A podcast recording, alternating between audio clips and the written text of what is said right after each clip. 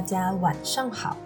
你现在正在收听的是《时事聚光灯》，我是 Rosetta，让你用听的聚焦世界。上周我们提到了缅甸自二月政变以来的政权变化。根据半岛电视台的报道，现任美国国务卿安东尼·布林肯于上周三十二月十五日访问马来西亚期间表示，拜登总统已经邀请东南亚领导人参加峰会。以讨论缅甸危机，并正在考虑对二月份夺取政权的缅甸军方实施更严厉的制裁，希望让缅甸重新走上民主的轨道。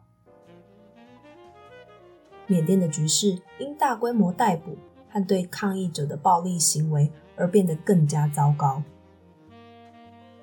除了讨论缅甸危机外，拟议中的东盟峰会谈论内容还将涵盖像是从新冠疫情中复苏、气候变化、投资和基础设施等等的问题。针对同一问题，马来西亚外交部长塞夫丁·阿卜杜拉表示，马来西亚认为东盟在缅甸问题上必须采取更加一致的立场。长期以来，东盟一直奉行不干涉成员国内政的政策。并经常拒绝对其采取行动。我知道我们鼓吹不干涉原则，但是东盟也应该审视非冷漠原则，因为缅甸发生的事情已经走出了缅甸。他说，并指出马来西亚现在接待了近二十万的罗兴亚难民。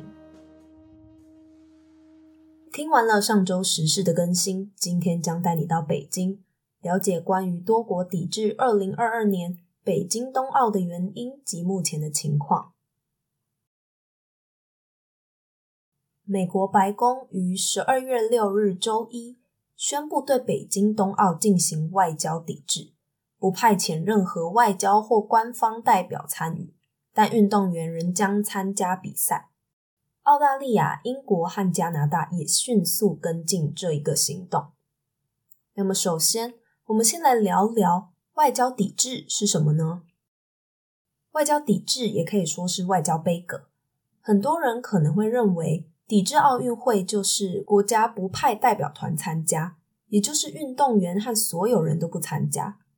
但美国的外交抵制只是不让政府官员参加。许多国家通常会派一些高级官员参加奥运会。因为奥运会是联合国大会和主要峰会以外的最大国际聚会之一。那么，这次对北京冬奥进行抵制的主要原因及国家有哪些呢？美国在宣布这一项决定时，白宫新闻秘书提到了中国在西北地区的新疆种族灭绝和反人类罪。中国政府对该地区的维吾尔人。和其他以穆斯林为主的少数民族进行了严厉的镇压，包括大规模拘禁以及强迫劫狱和绝育。另外，中国网球名将彭帅前阵子指控一名前政府高官性侵后，抵制奥运会的呼声变得更加强烈。中国互联网上，彭帅的指控已经被迅速的删除，他也从公众的视野中消失。这导致世界各国的运动员和其他人士发文询问彭帅在哪里。中国的官媒记者们后来在 Twitter 上分享了几段彭帅露脸的影片，但人们对他有多少的话语权和自由仍然保持着疑问。目前以中国人权为由宣布抵制的国家包含美国、澳洲、英国、加拿大、立陶宛、科索沃等。比利时、奥地利及纽西兰则是以新冠疫情问题为由拒绝出席。法国、南韩、俄罗斯则表态不会抵制。立陶宛的决定并不令人意外。立陶宛与北京在台湾事务上的争端不断升级。今年十一月，台湾在立陶宛成立台湾代表处，中国将两国关系降至代办级别。此后，据报。中国开始对立陶宛展开贸易封锁，卢森堡、德国等欧盟国家则希望欧盟能够达成统一立场，但似乎不倾向采取外交抵制行动。根据路透社，与外交抵制相比，卢森堡外交部长阿瑟伯恩呼吁欧洲政客转而就中国人权问题发声。他说：“我认为，如果我们这些政客去到现场发言，会比躲藏起来带来更多的好处。”一位意大利政府官员则表示，意大利不会加入美国的抵制行动。然而，如果意大利的立场发生了变化，将直接打击北京。因为意大利将在二零二六年举办冬奥会，按照奥林匹克传统，意大利将向上一届冬奥会派遣官方特使，从上一个东道主那里接过接力棒。法广网报道则指出，有些国家开始担忧，假如跟美国跟风炒作冬奥会，那么中国很可能会被此举动激怒。由于经贸方面中国的影响力不容小觑，他们便害怕来自最大贸易伙伴中国的报复将损害他们的权益。而纽西兰模式似乎也成为欧盟一些成员国的选择，也就是不刻意抵制，但不派出官方代表出席。那么，除了国际间的抵制，冬奥的赞助商们有表态吗？在举办奥运的期间？T.O.P. 赞助商会共同支付数十亿美元的费用，得以把自己的产品用于奥运的体育场馆和运动员身上，并且有权在其品牌营销活动中使用著名的奥运五环及圣火。基于冬奥主办国对于人权及自由言论的问题在国际上惹议，国际非政府组织人权观察。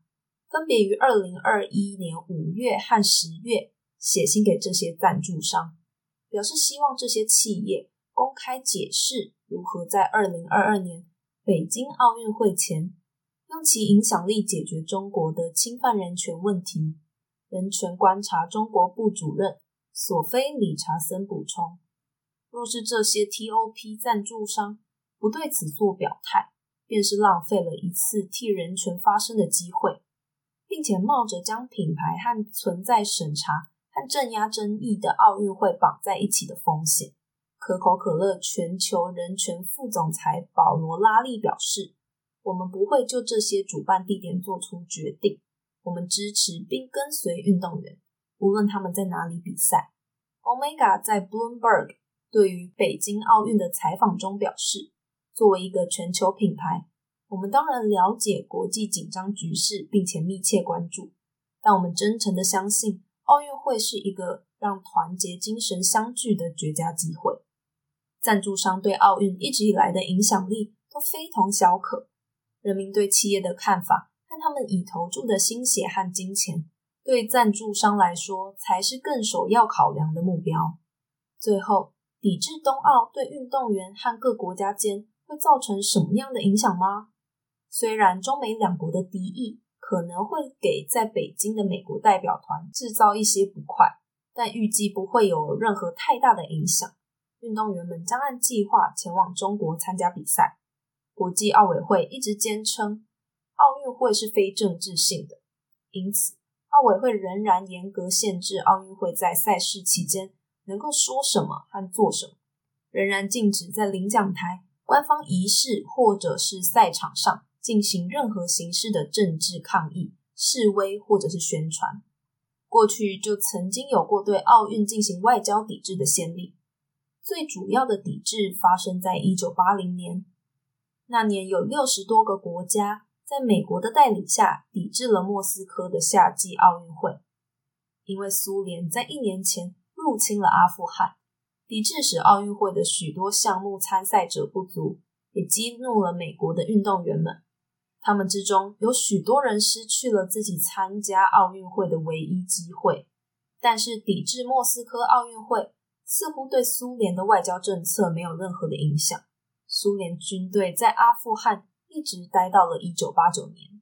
国际社会目前看来已经形成了一个共识，认为将运动员包括在内的全面抵制，除了惩罚运动员之外，没有任何的作用。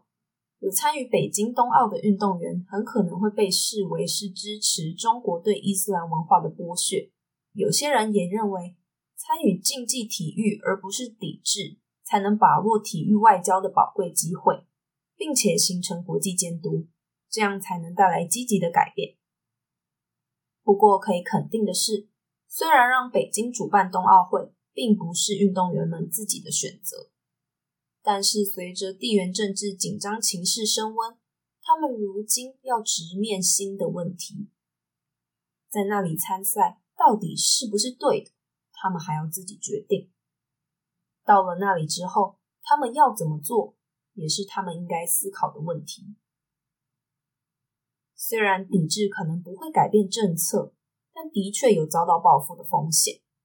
中国官媒《中国日报》的陈卫华已经呼吁中国抵制二零二八年洛杉矶夏季的奥运会。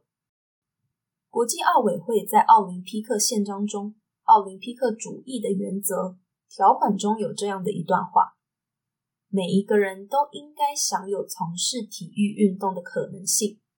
而不受任何形式的歧视，并体现互相理解、友谊、团结和公平竞争的奥林匹克精神。奥运会是体育精神、民族精神和国际主义精神于一身的世界级运动盛会。然而，在政治的介入下，这个精神似乎难以达成。夹在中美强权间的国家们，既要讨好美国，又不触怒中国。各自做了决定。原本以和平、友谊和团结为目标的奥运，也将不再纯粹。就如同刚刚我们提到的奥运精神，正显示着这场运动盛事中，主办国中国对自己国内不同文化的歧视。那些所谓的奥运精神，相互理解、友谊、团结和公平竞争，似乎在这边已经被遗忘了。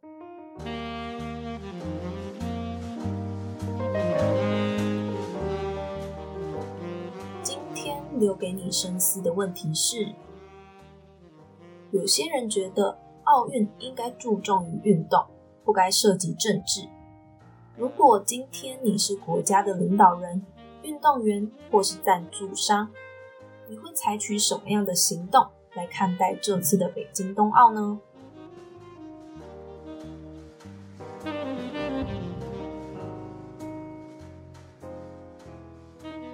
谢谢你收听《时事聚光灯》。